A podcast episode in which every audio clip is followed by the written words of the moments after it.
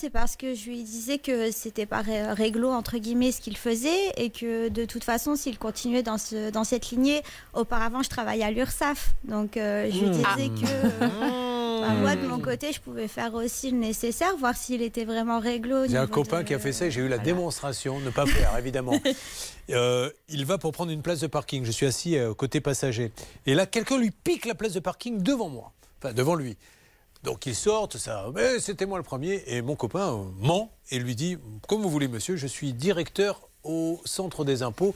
Je vois votre plaque d'immatriculation, vous aurez de mes nouvelles. Le monsieur est remonté dans sa voiture et il est parti se garer. Ça a été réglé. C'est un peu ça que vous avez fait. Sauf que moi j'ai réellement travaillé à l'URSSAF. Ouais.